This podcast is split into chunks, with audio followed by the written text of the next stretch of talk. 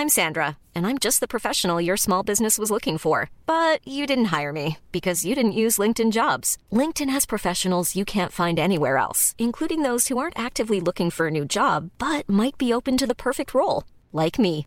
In a given month, over 70% of LinkedIn users don't visit other leading job sites. So if you're not looking on LinkedIn, you'll miss out on great candidates like Sandra. Start hiring professionals like a professional. Post your free job on linkedin.com/people today.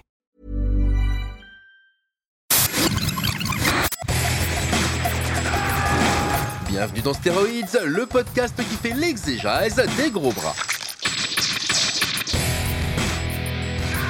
Avec Stéphane Moïsakis et Julien Charpentier.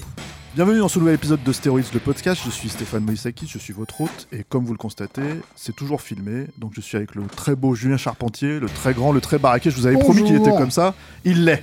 Voilà. Salut à tous, salut Stéphane. Salut Julien. Et avec Voilà. Merci à la technique qu'on ne peut pas voir parce que lui, on le- on- il n'a pas le droit à la caméra. Je suis sûr qu'il va mettre sa tête un jour, à un moment donné, il va poser sa tête pour faire style. Comme les développeurs de Mortal Kombat. Exactement, il va apparaître quoi. Et je suis avec toi, Julien, pour parler de un film Un classique. formidable, un classique. Voilà. Il était temps, il était, il était temps qu'on arrive enfin à ce moment euh, où on va parler du Citizen Kane du, du, du cinéma d'action. Quoi. Voilà. De, de l'acteur, on va dire, du, du, du Ouais, Laurence- Citizen Kane l'acteur. le, le- le Laurence Olivier du cinéma d'action, Steven Seagal. voilà. Voilà. Et on commence par le début. Alors, on a fait une vidéo hein, sur Steroids, une vidéo que vous pouvez aller voir, en fait, qui était sur, euh, comment dire, Échec et mort, qui est le deuxième Steven Seagal. Euh, mais là, on va parler du premier. On va parler de Nico, Above the Law en anglais, réalisé par Andrew Davis. Et qui est, contre toute attente, plutôt bien. C'est-à-dire que c'est plutôt un bon film. Comment ça, contre toute attente Alors, contre toute attente, parce que disons que en fait, il n'était pas encore rentré dans ses, euh, comment dire, ses petites habitudes euh, narcissiques, on va dire, disons ça comme ça, quoi. Euh, mais d'abord, avant de commencer, tu vas nous pitcher, Nico.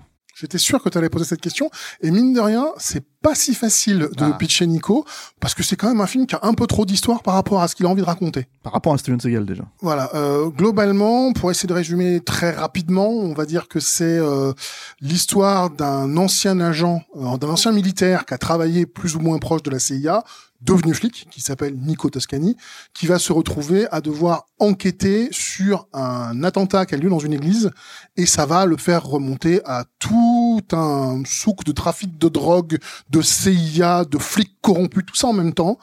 Heureusement, Steven va nous régler tout ça à grands coups de patate dans la gueule et ça va bien se passer. Ça va bien se passer, ouais. Non, mais surtout, en fait, euh, euh, le gros coup de patate dans la gueule, euh, les cassages de bras, les, enfin voilà, les, les je tire d'abord et je discute après, quoi. C'est Steven. Quoi. je tire d'abord et je retire après pour être sûr que Voilà, t'es mort. pour être sûr qu'il n'y a pas à discuter quoi. Donc non c'est mais alors attends on, se moque on se moque on est déjà parti en fait sur Steven quoi mais faut pas tu vois je veux dire c'est déjà un euh, revenons un peu en arrière donc ça date de 1988 Oui. voilà ça a été ce qu'on appelle euh, pour Warner un sleeper hit c'est-à-dire que c'est un film en fait qui n'était pas du tout euh, programmé pour être un carton. En fait, ils avaient mis un tout petit budget dessus, mais c'est l'agent Michael Ovitz qui a vraiment insisté en fait auprès de la Warner pour pouvoir. Enfin, en gros, son gros trip c'était je peux transformer n'importe qui en star.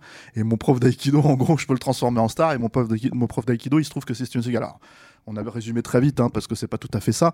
En vrai, euh, euh, Steven, c'était euh, quelqu'un qui gravitait un petit peu à l'époque, en fait, dans le cinéma. C'est-à-dire qu'il a entraîné, si j'ai bien compris, euh, parce qu'on tu sais jamais trop avec Steven Seagal, hein, ce qui est vrai, ce qui est pas vrai et tout. On, y- on y reviendra là-dessus. Voilà. Mais il a entraîné euh, euh, Sean Connery sur Jamais plus jamais, notamment. Oui.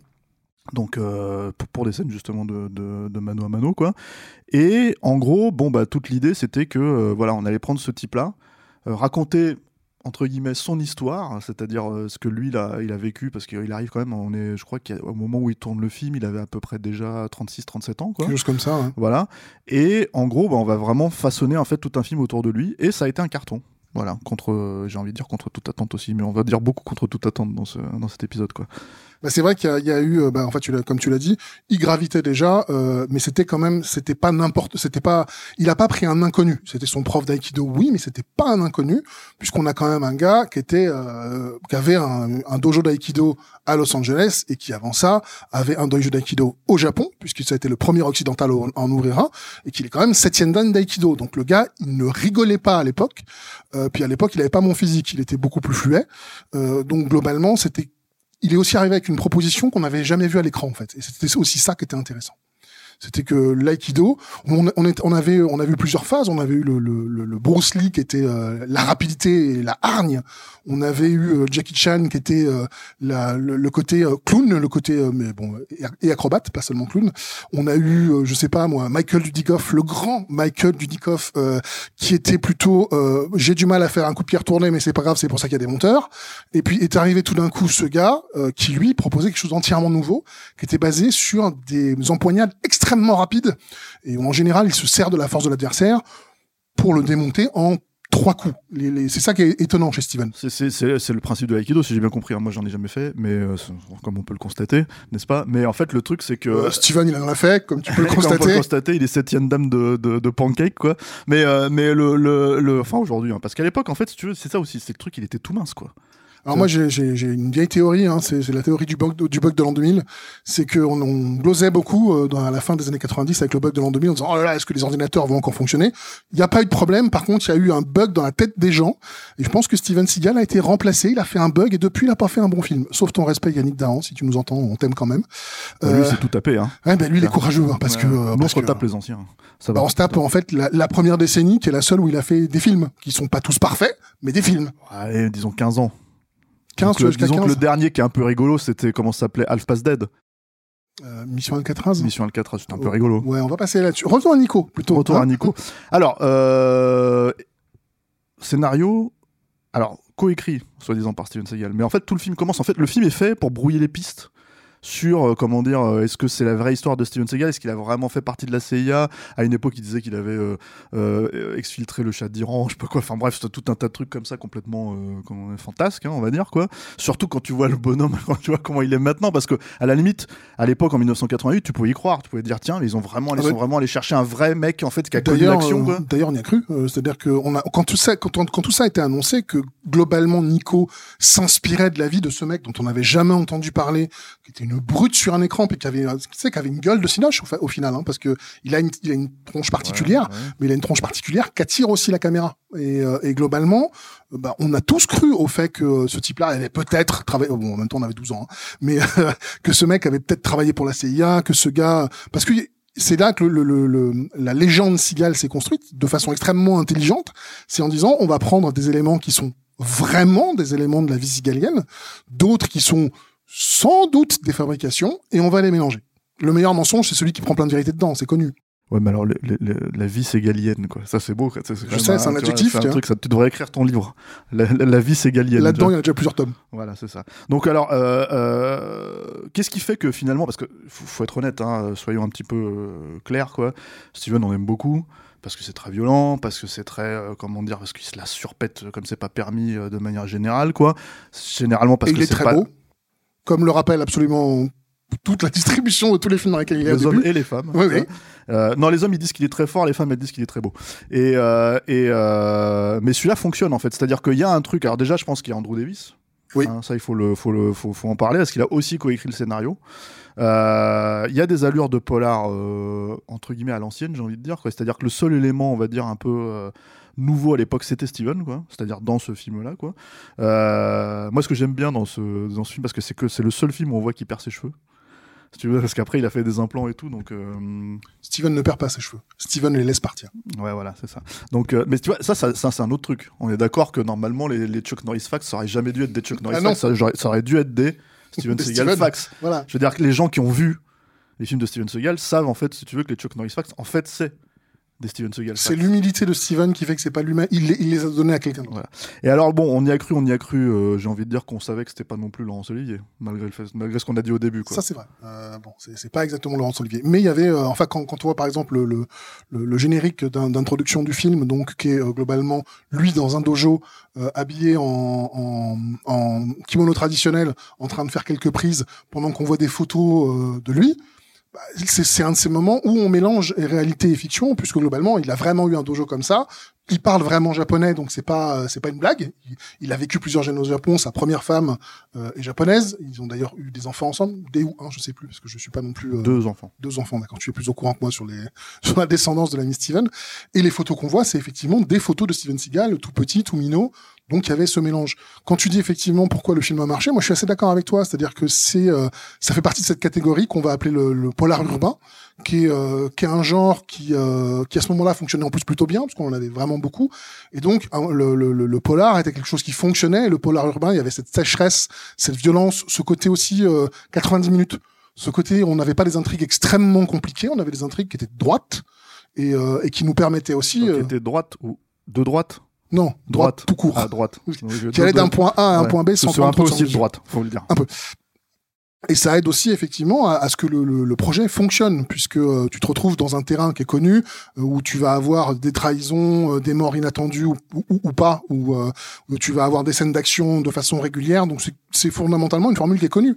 D'autant que tu l'as dit, ça a été réalisé par Andrew Davis, qui deux ans, trois ans, trois ans avant, a réalisé globalement le même genre de véhicule avec Saltan pour un flic, qui est probablement le meilleur ou le moins mauvais euh, film de l'ami Chuck. Je ne vais pas me faire que des copains. Euh, ouais, bon, ça le temps pour un flic. J'allais dire ça le temps pour un film. Ça, ça c'est l'émission. Ouais, voilà. Ça le temps pour un flic. On se demande d'où vient l'inspiration. Je sais pas. Euh, ça le temps pour un flic. Euh, pourquoi ça fonctionne à, peu près, on va dire, si ce n'est que tu as cette espèce d'élément étrange qui est Chuck Norris au milieu, quoi. Et puis bon, le, et le, prowler. Et le, non mais le robot. Le robot, le prowler. voilà, qui, est un peu bizarre, quoi. Mais qui, mais qui, je pense, était déjà dans le scénario d'origine. C'est parce qu'à la base, ça le temps pour un flic. Je vais y arriver le temps pour un flic, c'était en fait un projet pour Clint Eastwood. Donc bon, Clint s'est dit non, c'est un peu con pour moi ça, tu vois, c'est un peu trop teubé là, donc je, je le mets de côté quoi. Faut dire aussi que c'est une époque où la moitié des projets étaient pour Clint Eastwood. Euh, c'est film d'action, mais ça, ça y ressemble. C'est-à-dire que t'as dans euh, Sale temps pour un flic, t'as quand même une scène où il se fait passer à tabac dans un bar, tu vois, et tu vois tout de suite le côté un peu maso de Clint qui aime bien s'en se, s'en prendre plein la gueule dans ses films, quoi. Et surtout à cette époque-là, là, ça, ça, comment dire, tu t'achètes quoi, tu vois, euh, ce que Chuck Norris ne faisait pas vraiment hein, dans son dans son cinéma, quoi. Mais euh, bon, après, c'est Nico, je trouve que c'est quand même un peu un cran au-dessus que. que ah, je suis entièrement d'accord déjà parce que tu disais que euh, Steven c'est pas Laurence Olivier, ce qui est tout à fait juste, mais c'est pas non plus Chuck Norris. C'est le degré un peu au-dessus déjà parce que il joue pas tellement mieux, mais je trouve qu'il a, il apporte quelque chose de plus à l'écran. Là où Chuck, euh, enfin, il est monolithique, c'est à peu près tout ce qu'il sait faire. Euh, il a pas cette espèce de course, par exemple, tu vois, la course du Steven. Ah ouais, qui te fait un secoué de bras absolument incompréhensible. C'est pas, c'est pas ce qu'il fait avec ses bras et tout. Bah, c'est pour courir plus vite.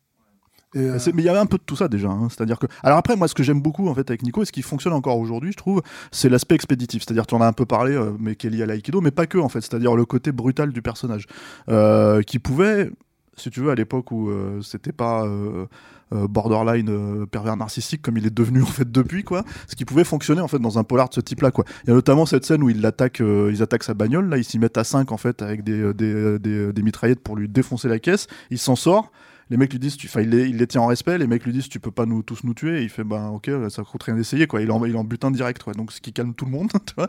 Et franchement, quand tu vois ça, surtout à l'époque, en fait, même, même à l'époque de Clint Eastwood, à l'époque de tous ces trucs-là, en fait, euh, c'était euh, brutal, quoi. C'était euh, c'était vénère, c'était expéditif, tu vois. La mort de. A un truc que j'aime beaucoup aussi dans ce film, mais il y a aussi ça dans, dans temps pour un, pour un flic. C'est comment. le méchant, quoi Henri Silva. Moi j'aime beaucoup Henri Silva. C'est-à-dire une, une vraie trogne en fait euh, qu'on a vu dans des polars, euh, euh, comment dire, italiens, ce genre de choses quoi. Et, et Henri Silva qui se fait déblayer, non je spoil, hein, je suis désolé, hein, mais voilà, qui se fait déblayer en littéralement deux secondes à la fin. C'est-à-dire il lui pète le bras, il lui pète la tête, et c'est réglé, le mec il tombe au sol quoi. Il lui, il ruine la colonne vertébrale quoi en fait. Voilà c'est ça, c'est magnifique. Bonne nuit. ouais non mais c'est magnifique. Il faut, faut, dire que voilà, ça on l'avait pas vu effectivement, on n'avait pas vu ce genre de truc un peu un peu vénère comme ça. En tout cas dans un polar, dans un film d'action euh, comment dire, typiquement hollywoodien. Euh. Puis tu avais aussi le, le, le, paradoxe euh, de Steven Seagal, parce que effectivement t'as alors je viens de j'ai j'ai fait le Vietnam j'ai fait j'ai appartenu à la CIA je suis un dur à cuire un dur de dur qui, qui, te pète la gueule et en même temps je suis un bon père un bon mari un, bon amant évidemment je vais à l'église j'aime beaucoup ma maman où t'as cette espèce de, de de mélange assez étrange entre l'espèce d'image de l'Amérique puritaine avec la brutalité qu'il avait envie de l'emmener, qui donnait un, parce qu'il a fait ça plusieurs fois hein, dans, le, très très bon Justice Sauvage. Il y a ça aussi, ce côté, euh, je suis un bon catholique, mais si tu m'emmerdes, je te mets du riot gun dans la gueule. Ouais, bah c'est-à-dire qu'en fait, je pense que le mec il s'imagine comme ça, quoi. C'est-à-dire qu'il y a, il y a je pense qu'en fait, il, c'est sa vision euh, du monde. euh, qu'il applique euh, à, son, à cinéma. Euh, bon, comme on l'a dit, euh, c'est vaguement écrit. Alors lui, il se targue de décrire tous les films dans lesquels il a, il a travaillé, quoi. C'est-à-dire, comme tu l'as dit, euh, on, on en rigolait en, en antenne, quoi, mais euh, il s'étonne effectivement à chaque fois de pas avoir l'Oscar. mais euh, mais nous, un peu moins, tu vois, contre toute attente, on, on s'étonne pas. Mais c'est vrai que, comment dire, il se pose, en fait, en fait, il, se, il, se- il- enfin, il oppose, en fait, en gros, une vision de la vie, quoi. Je pense que Steven, c'est, comme le disait Yannick dans, dans, dans- parce que c'est lui qui a écrit l'épisode de, comment dire, euh, euh, De Stéroïdes. de Stéroïdes. En fait, euh, Steven Seagal ne s'explique pas, quoi. Il se vit, tu vois. Donc, euh, donc voilà, quoi. C'est un peu ça, quoi. Tu vois. Bon, revenons sur Andrew Davis, par contre, parce que ça, je pense que c'est quand même un nom important dans la réussite du film, quoi. C'est-à-dire qu'en gros, comme on l'a dit, en fait, c'est quelqu'un qui a écrit le, comment dire, euh, le, le scénario du film. Euh, je pense que c'est quelqu'un qui a compris quelque part Steven et par la force des choses. en Preuve fait, en ils- il en a fait plusieurs. voilà, ils, ont, ils, vont retravailler, ils vont retravailler ensemble. Enfin, ils ont fait deux, je crois, c'est ça. Enfin, Under Siege, quoi. Enfin, Piège en haute mer, quoi. Qui, est son, ce- qui a fait de lui une superstar, quoi. Euh, deux, une superstar. Oui, c'est vrai. Voilà. Euh, oui, mais c'est étonnant. Tu vois, Andrew Davis, on en avait parlé. On avait consacré un épisode euh, Fugitif, sur justement. Fugitif, en fait, voilà, pour, pour parler d'Andrew Davis. Et euh, ce qui est étonnant, c'est de le voir se retrouver sur un projet comme, euh, comme ça, qui finalement, en fait, euh, allait plus ou moins les mêmes qualités. C'est-à-dire qu'en fait, en gros, on est dans une espèce de logique où euh, on te fait un film euh, sec, direct, sans fioriture, euh, sans, euh, comment dire, euh, sans affréterie euh, visuelle. Et je trouve, alors, tu vas probablement me, comment dire, euh, me regarder avec tes gros yeux là, mais euh, en genre. fait, euh, ouais, mais si, si un petit peu quand même, tu vois, je suis très intimidé, surtout que maintenant les gens peuvent le voir en vidéo, quoi. Euh, je trouve que ça fonctionne plus dans Nico que dans euh, le fugitif. Alors peut-être, peut-être on Tu peut as- discuter. Tu as totalement perdu l'esprit, mais c'est pas grave, tu es mon ami. Donc, Non, pourquoi je dis ça? C'est-à-dire qu'en fait, dans le fugitif, ça fonctionne. Je vais pas dire le contraire, mais ce que je veux dire, en fait, c'est que c'est un film qui est presque, presque plus un film de studio, on va dire, si tu veux. oui, Alors que là, en fait, c'est un polar. Si tu veux, c'est un polar musclé. Et mine de rien, en fait, euh, en gros, bon, à cette époque-là, surtout dans les années 80, il y avait des facilités en fait de faire des trucs qui ressemblent à un truc des années 80 un peu pété, quoi, tu vois. Donc, euh, je enfin, j'ai pas de truc en tête, mais euh, mais il y a pas mal de films, on va dire, qui étaient, bon, prenons alors. Je vais me parjurer, quoi. Mais prenons Cobra, par exemple, si tu veux, de, de, de George Cosmatos. Bon, bah, Cobra, le style visuel, tu peux pas le louper, c'est un film des années 80, quoi. Alors que Nico avait cette prétention, justement, en fait, de reprendre ce qu'il y avait un petit peu de meilleur dans, dans les années 70 et de le foutre, en fait, dans les années 80. Et Ah bah, euh, comment dire, euh, juste en mettant, juste comme je l'ai dit tout à l'heure, Steven au milieu, qui est le seul vrai élément années euh, 80. euh, ouais. c'est ouais, ouais, euh, euh, Andrew Davis a toujours été. euh, bon, on, en a parlé de la sécheresse, donc on va pas y revenir 400 fois. Mais c'est aussi effectivement, il est très influencé par euh, par les années 70. Il a tendance à faire un cinéma aussi. Par exemple, si tu veux chercher une belle photo, tu vas pas chercher chez lui. C'est quelqu'un qui va souvent faire des photos assez froides, euh, presque naturalistes. Il y a assez peu d'éclairage et en plus, il a, est, c'est un natif de Chicago et on le sait puisque euh, bah, que ce soit euh, Sale temps pour un film, euh, Le temps pour un flic. euh, pour un flic, moi aussi je m'y mets, Euh, que ce soit que ce soit Nico, que ce soit le fugitif, que ce soit poursuite, le grand poursuite, que ce soit euh, celui avec Gene Hackman dont le titre- Opération Crépuscule, ils se déroulent tous à Chicago et c'est aussi quelque chose qui est euh, intéressant chez lui, c'est que on a tellement l'habitude de voir Los Angeles ou New York, on dirait que c'est les deux seules villes aux États-Unis que dès qu'on parle de cinéma, avec un petit peu San Francisco de temps en temps, que quand tu sors de ce cadre-là, ça offre aussi de nouveaux panoramas, de nouveaux plans, de nouveaux immeubles, de nouveaux quartiers qu'on n'a pas l'habitude de voir. Et euh, c'est quelqu'un qui s'est filmé, euh, je trouve, assez bien euh, le froid. Bon, c'est pas le cas pour Nico, mais dans la plupart des, films se, déroulent en hiver. Il sait assez bien filmer les quartiers pauvres. Il y a pas mal de ces films qui se déroulent dans des endroits vraiment que t'as pas l'habitude de voir au cinéma et qui donc fonctionnent très bien avec la sécheresse qu'il veut donner. Mais ça va aussi avec le personnage de Steven Seagal, ça, pour le coup. C'est ça qui est assez étonnant sur Nico. C'est pour ça que quelque part, en fait, il y a un espèce de. euh, je veux dire, le succès du film, il se comprend parce que euh, je pense que si on avait commencé avec un film complètement fantasque comme Échec est mort, tu vois, si tu veux qu'ils soyons honnêtes, c'est quand même un gros nanar, hein, tu vois, un gros nanar rigolo. Je te vois, je t'ai dit que t'allais me faire tes gros yeux, tu vois. Je te fais mes gros yeux. Voilà, c'est un gros nanar rigolo, mais euh, comment dire, enfin, on aurait quand même commencé comme ça, il aurait pas été pris au sérieux, Steven. Bon, déjà que. déjà. Honnêtement, je, je ne sais pas parce que c'est vrai que Nico est un petit polar très sympa, mais c'est ce que je disais au tout début quand tu m'as demandé de le résumer. C'est quand même un film qui est presque trop écrit par rapport à ce qu'il a à raconter. C'est-à-dire que t'as la CIA, t'as t'as les gens corrompus, t'as euh, les flics corrompus, t'as euh, une histoire d'amitié à développer, t'as euh, une histoire familiale à développer, t'as cette histoire de prêtre qui euh, qui se fait assassiner dans un attentat, puis il faut que tu. Ça fait beaucoup beaucoup de choses pour un film qui fait 90 minutes. Oui, enfin, alors, bon, il fait 1h40, hein, je crois. Bon, 100 c'est- ouais, minutes. Ouais, allez, voilà. tu sais, Donc, euh, je te- je t'accorde les 10 minutes qui restent. Quoi. Non, en fait, le truc que je voulais dire par rapport à ça aussi, c'est que oui, je pense que ça, c'est là où c'est plutôt bien écrit. Enfin, encore une fois, pour un film comme ça, c'est-à-dire que c'est pas presque trop écrit, c'est-à-dire que en gros, si tu veux, toutes les connexions entre les personnages, tu les, tu les suis à peu près, tu les comprends, quoi. Tu vois, si tu veux la connexion entre Steven Seagal, même si la scène est un petit peu ridicule au début, hein, pour être tout à fait honnête, quoi, euh, c'est un des trucs les moins réalistes, c'est-à-dire qu'ils sont quand même dans la forêt de Vietnam euh, de Fontainebleau, si tu veux. Donc, euh, Oui. Voilà, c'est un peu tu, tu sens pas qu'ils sont allés tourner la scène exprès là-bas par euh, souci de véracité, quoi. Euh, même si c'est un petit budget, quoi. Et en gros, euh, cette scène, elle est un petit peu facile, quoi. C'est-à-dire qu'en fait, t'as Steven qui est contre ce que les mecs font. Ils disent Attends, qu'est-ce que vous foutez là? Vous, vous en profitez pour faire un trafic d'opium. En, gros, moi, je, je mange pas de ce pain-là, quoi, si tu veux. Et ils se cassent et les mecs le laissent partir. Et 15 ans passent. Et tu fais, ah d'accord, donc tout va bien, quoi. Et en fait, d'un seul coup, les mecs se disent, mais putain, il va nous faire tomber ce con, là. tu vois bon, ça, ça, ça fait partie des trucs un peu, euh, comment dire, euh, années 80, on va dire, si tu veux, dans, dans l'écriture. C'est, on va pas, on se prend pas trop le chou, hein, on va dire que ça passe, et puis c'est réglé. Mais sorti de ça, Il y, a- y un script. Là, où, là, où, là où échec est mort, globalement, c'est euh, Steven est trop fort, Steven dans, dans le coma, Steven se réveille du coma au bout de 7 ans, il se tape l'infirmière, il pète la gueule à tout le monde, fin du film. alors que même dans le coma, il est trop fort. Même dans le coma, il est trop Voilà, fort. parce que la nana, en fait, elle, elle soulève le truc, elle voit qu'il a une grosse Elle lui dit- elle lui dit ah, vivement vivement que tu te réveilles, voilà, c'est incroyable, tu vois. Donc, euh, donc voilà, donc euh, Steven Seagal est trop fort. Alors que là, effectivement, il y a un espèce de truc où tu sens que voilà, il se fait droguer à la fin, t'as tout un truc comme ça. Donc là, c'était encore le Steven, euh, j'ai pas encore cartonné au box-office, donc en fait, D'ailleurs- en gros, je, je m'en remets aux gens qui savent faire du cinéma, quoi. À peu de choses près, c'est je crois que c'est le, c'est peut-être pas le seul, mais c'est l'un des seuls films où Steven Seagal saigne. Parce que dans tous les autres films, les mecs, ils ont même pas le temps de le toucher. Moi, je me rappelle que dans l'ombre blanche, à un moment donné, le mec, à la fin, il lui met un nion dans la gueule et il a deux traits de sang, là, comme ça, tu sais, sous le. qui, Bah, tombe sous le, le pif. On arrive à l'ombre blanche au moment où il se remettait un peu en cause parce que ses films commençaient à plus marcher. Ouais, se Il se remettre en bon, cause. je vais c'est- essayer de faire, je vais essayer de saigner. Ça avait marché pour Nico. Ouais, c'est vite fait, hein. Tu parce qu'il fait ah putain c'est tout ce que tu peux faire et je vais devoir te défoncer et il le défonce. Tu vois, Heureusement. dire, voilà quoi. Bah c'est Steven. Euh, comment est-ce que t'as découvert Steven Seagal? C'est quoi le premier? Est-ce que c'est Nico d'ailleurs le premier pour C'est Nico le premier que j'ai vu. Alors, j'ai vu, euh, je me demande si j'ai vu. Oui, si j'ai vu Steven Seagal en salle, mais pas beaucoup. Euh, déjà parce que euh, il y en a pas beaucoup qui sont sortis en salle. Ça marchait pas. Il faut savoir ça. Euh, Faut, voilà. faut dire ça marchait partout, France, sauf chez euh, nous, comme Star Trek. Aux États-Unis, en fait, c'était un gros euh, truc que Steven. D'ailleurs, Steven Seagal se posait lui-même la question. Il disait je ne comprends pas en fait en France, mes films ne marchent pas. Il y a un point commun entre Steven Seagal et Star Trek. C'était pas donné d'avance. Ouais. Il y en a un. Euh, donc moi non, ma, ma première rencontre avec Steven Seagal, c'est en vidéo. Alors là, pour le coup, c'est euh, pour moi c'est une créature de vidéoclub et j'étais une créature de vidéoclub, donc on s'est rencontrés à ce moment-là. Et, euh, et c'était euh, bah, à l'époque hein, Impact qui parlait euh, qui parlait du Steven. Et, tiens, un nouveau gars qui fait du cinéma d'action. On l'opposait à Van Damme que lui par contre j'avais déjà vu, parce que je devais avoir vu des des, des, des trucs euh, pas possibles comme Black Eagle, l'arme absolue et Karate Tiger. Euh, et tout d'un coup, tu découvres, tu découvres Nico, tu fais ah, euh, ça, c'est bien ça.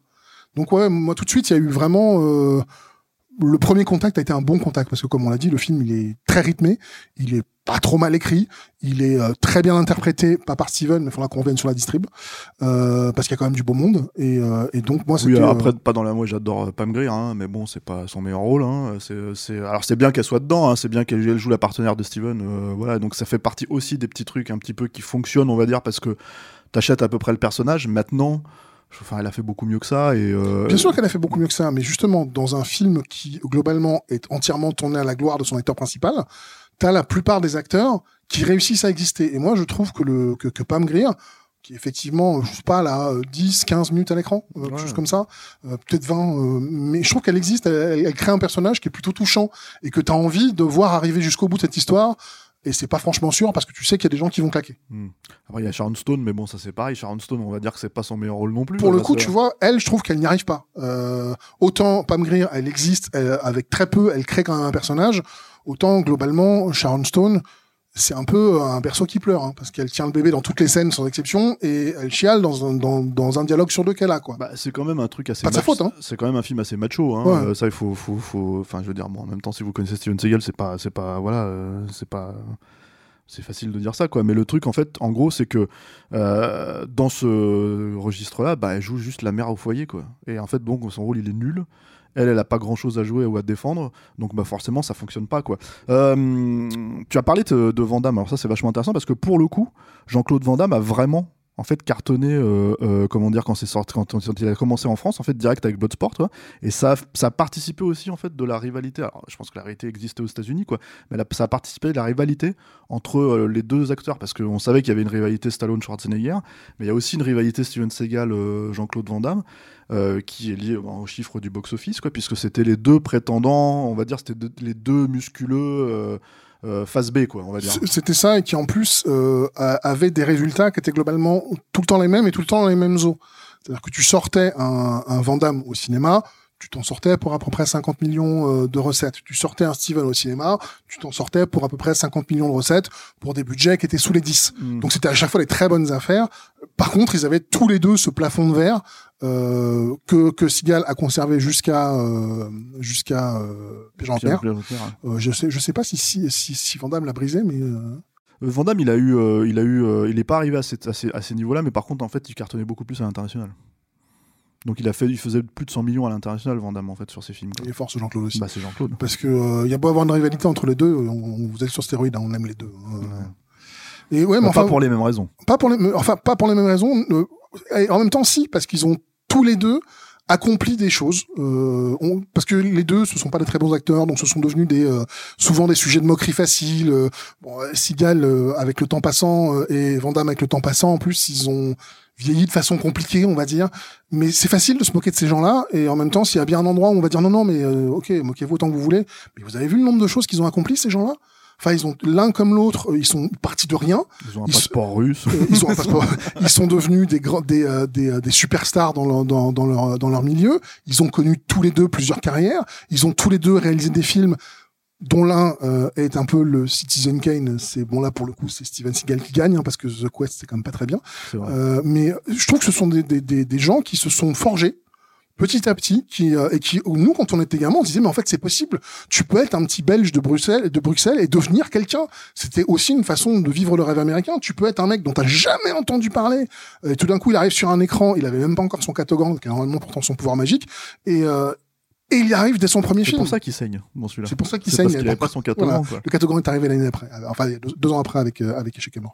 En tout cas, pour terminer sur la logique en fait de Steven qui, qui ne comprenait pas pourquoi ça marchait pas, en fait, effectivement, il est, il est, je me rappelle d'interviews de lui dans la presse française où il disait clairement, mais pourquoi le public français ne vient pas voir mes films? J'espère que ça va changer. Alors, c'était avec l'époque d'Under Siege, j'espère que ça va changer avec Under Siege, avec Piège en haute mer, quoi. Ce qui a été le cas d'ailleurs. hein. En fait, le film a vraiment marché, quoi.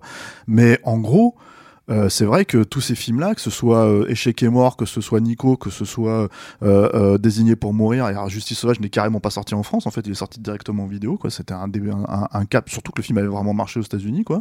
Euh, en gros, bon bah voilà, Steven Seagal se posait la question. Il disait bon bah moi je fonctionne pas. Warner était en train de lâcher l'affaire. C'est juste qu'il y a eu un gros blockbuster et du coup il a été vendu comme tel. Hein. C'est le cas de, de quoi. Mais avant c'était des petites séries B et ce que ce que ce qui est déjà le cas de Nico. Hein. C'est-à-dire que c'est une série B somme toute assez modeste. Hein. Euh, fondamentalement, c'est pas plus modeste en tout cas la série B que Steven lui-même dans le film quoi et, euh, et voilà parce que c'était je crois que c'est Sharon Stone qui disait ça il disait il avait déjà il se prenait déjà pour euh, comment dire euh, pour un mec absolument euh, incroyable et formidable euh, à l'époque de, de, de Nico déjà sur le tournage hein. C'est-à-dire que bon, quand t'es la ré- ré- résurrection de Dalai Lama, qui est pas encore mort, c'est quand même pas facile. Donc euh, de- il faut assumer. j'ai l'impression que tu peux être la résurrection du Dalai Lama quand tu donnes assez d'argent si tu veux à la cause euh, tu vois pour euh, pour euh, pour avoir ce comment dire ce statut absolument euh, que même je crois Richard Gere doit avoir aussi enfin je sais pas combien combien Ah ont oui, ce que statut donc pour être résurrection de Dalai Lama, faut vraiment être un très très bon acteur, quoi.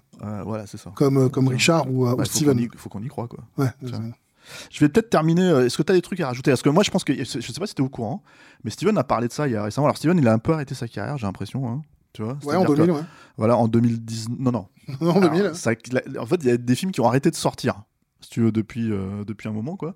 Je sais parce qu'en fait, t'as des gens qui nous demandent euh, comment ça se fait que Yannick ne traite pas des Steven Seagal dans son émission qu'on fait pour Capture, la minute Yannick Dan. Mais tout simplement, c'est qu'il en sort pas. Tu vois, il n'y a pas de nouveau Steven Seagal et je crois qu'il les a, je pense, tous traités à l'époque d'Opération Frisson, quoi. Euh, mais il y a eu une rumeur comme quoi il allait faire la suite de Nico. C'est-à-dire la suite de Above the Law. C'était plus qu'une rumeur. hein. Il avait Steven avait tweeté. Euh, il avait tweeté euh, Above the Law 2, quoi. Ouais. Il avait juste tweeté ça. Ouais. C'était le scénar, quoi. euh, bah, probablement. en gros, il avait tweeté ça en 2016 et du coup, ça, ça officialisait quasiment le projet. Bon, en même temps, nous sommes en 2022. Euh, si vous ne le savez pas, je vais vous l'apprendre. Steven Seagal fête ses 70 ans cette année. Il vient de les avoir, en fait. Il les a eu en avril. Donc, il y a vraiment pas longtemps.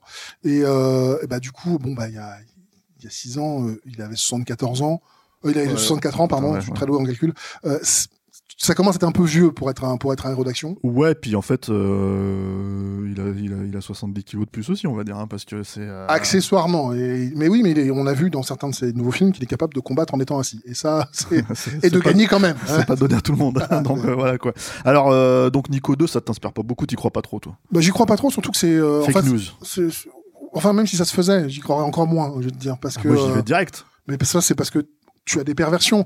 Euh, moi, je sais que c'est un film d'une époque révolue, euh, une époque que j'adore, une époque que, que j'aime bien revivre de temps en temps. Mais en fait, si j'ai envie de revoir Nico, je vais voir Nico. J'ai un, j'ai un Steven qui a 35 ans, qui est longiligne, euh, avec un film qui a la pêche, plutôt que d'avoir un un truc qui va être encore un projet sinistre, de sinistrose euh, nostalgique à deux balles. Non, merci. Bon, la nostalgie, euh, chez Steven, je sais pas ce que ça vaut, hein, tu vois. Mais alors, chez moi, Steven, non, mais chez les gens qui vont le, qui vont le, qui ah, vont donner oui, le pognon. Si. Mais tu sais, en fait, il y avait, il y avait ça. Il y avait aussi l'idée de, à un moment donné, de faire une suite. Alors, c'est beaucoup plus ancien, de faire une suite à Under Siege, une Under Siege 3. Ouais. Mais je sais pas trop sur quoi ils voulaient le faire parce que c'était un Die Hard euh, exploitation en fait hein. ouais, voilà donc en fait euh, là les mecs ils, je pense qu'ils étaient emmerdés parce que tout a été fait quoi donc euh, mais il y avait il y avait il était question de faire ça quoi et je crois que c'était pareil au début des années 2010 ou un truc comme ça ou 2012 2013 tu vois c'était Warner se disait est-ce qu'on fait un, un Under Siege Ouais, avec Steven quoi? Euh, déjà, en fait, en, en 2001, toujours avec Warner, quand il a fait Exit Wounds, euh, qui s'appelle Hors Limite en français, euh, il était déjà au fond du gouffre. C'était déjà devenu un acteur de vidéoclub, quoi, en gros. Et euh, c'était déjà Warner qui lui disait, euh, enfin Warner, euh, je veux pas dire Warner a sauvé Steven, mais en tout cas, c'était aussi un dernier appel et ça avait fonctionné. Donc moi, je pensais qu'il allait revenir. En fait, il est pas du tout revenu. Il a derrière effectivement fait émission à Alcatraz et enchaîné les, les trucs pourris, quoi. Ouais, ouais, mais alors le problème, en fait, si tu veux, c'est que bah, c'est pareil. En fait, ça a un petit peu marché celui-là parce qu'ils lui ont demandé de, de, perdre du poids. Ils lui ont dit, bon, ça serait bien que tu. Voilà, ils ont essayé un Ils peu font de même jouer. des blagues dessus. Ils font des blagues euh, sur Steven en soi parce qu'à un moment donné, c'est quand même difficile de le prendre super au sérieux. Il faut être honnête, quoi. Euh, mais après, le type, il s'est il s'est un peu aussi perdu, quoi. C'est-à-dire qu'en fait, en gros, c'est des mecs, c'est comme Vandame. En fait, c'est des mecs que tu payes 4-5 millions pour avoir leur nom. Et globalement, en fait, le film, il coûte 1 ou 2 millions derrière. Et en plus, les mecs, enfin, comme Steven, ils se pointent même plus. Ils se pointent plus Ouais, sur les plateaux. y a quoi, ça aussi, c'est que le, le- quand, quand t'as un gars qui non seulement n'y croit plus, vient uniquement pour son euh, pour son euh, pour son chèque et qui essaye même pas. Enfin, si, si toi t'y crois pas, pourquoi moi j'y croirais quoi? Alors que c'est ce qui est bien avec Nico, c'est que justement, tu vois que déjà à l'époque, il se donnait un peu. Il y a quand même, un- il y a quand même une scène où il est sur une, sur un toit, le toit d'une bagnole, Mhm. tu vois, et il est accroché. Alors bon, les plans larges, tu vois bien que c'est pas lui, quoi. Mais bon, à la limite, euh, enfin, dans n'importe Oui, quel enfin, film d'action de cette époque-là, quoi, tu vois. Euh, C'est euh, oui, oui quand c'est quand c'est du travail de cascadeur, c'est pas lui qui le fait, mais euh, s'accrocher à une bagnole pendant qu'elle roule, euh, même si elle roule à 30 à l'heure, ça suffit pour se faire mal hein, si on tombe. hein. donc il y a un danger dans une cascade. ce que je veux dire surtout par rapport à ça, c'est qu'il le faisait, quoi. Il le faisait, quoi. il le faisait. Que... Il y a aussi un, un dernier truc qu'on a qu'on n'a pas dit, bah, c'était euh, le, le fait que Nico, en fait, euh, c'était le titre de travail du film euh, aux États-Unis et c'est devenu le titre international.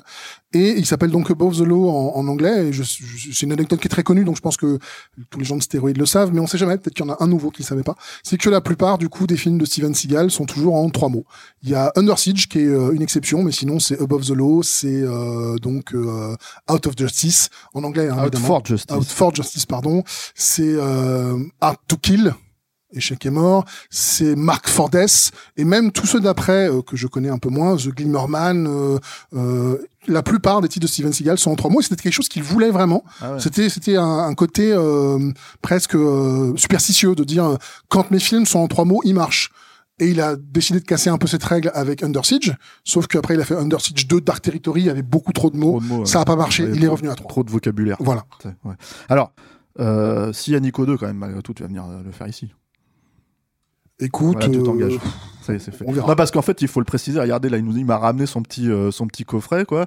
Euh, euh, c'est que t'es quand même un fan de Steven. Tu les achètes en par paquet de 12. Hein. Regarde, il bah, c'est la Steven il Seagal collection. Regarde cette belle image. Partout. Nico Above the Law et Executive Decision. Comme ça, on en a déjà parlé, quoi. Ouais. Voilà. Donc, euh, bah fallait, oui, j'ai- fallait quand même le dire, quoi, que t'es un fan. Ah bah oui, j'ai quasiment. euh, D'ailleurs, euh, Comme nous tous. comme nous tous, et je- j'ai presque envie de dire à, à nos amis de, de Warner, le, le Blu-ray de, de De terminer. terminer, c'est quand ils veulent, hein, c'est quand vous voulez. hein. Le Critérion, le 4K. Euh, le, voilà, euh, le 4K directement avec un remaster.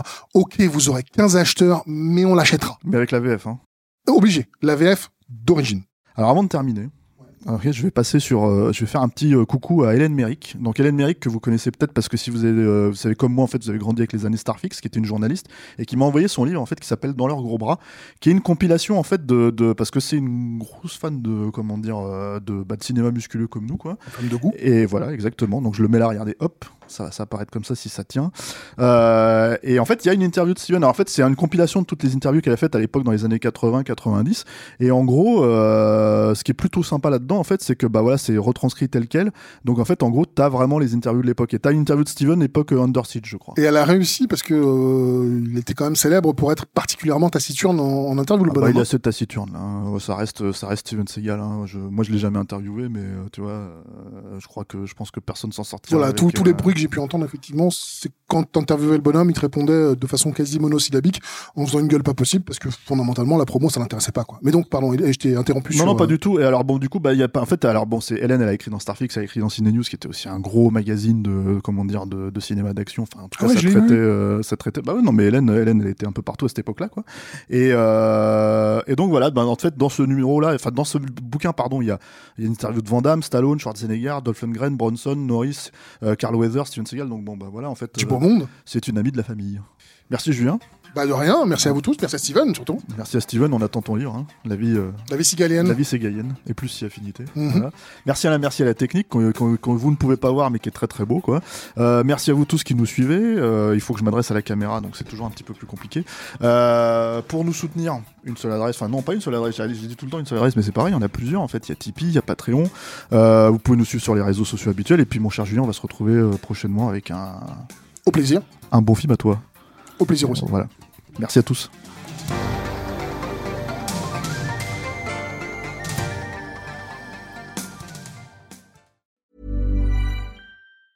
Even on a budget, quality is non-negotiable. That's why Quince is the place to score high-end essentials at 50 to 80% less than similar brands. Get your hands on buttery soft cashmere sweaters from just 60 bucks, Italian leather jackets, and so much more.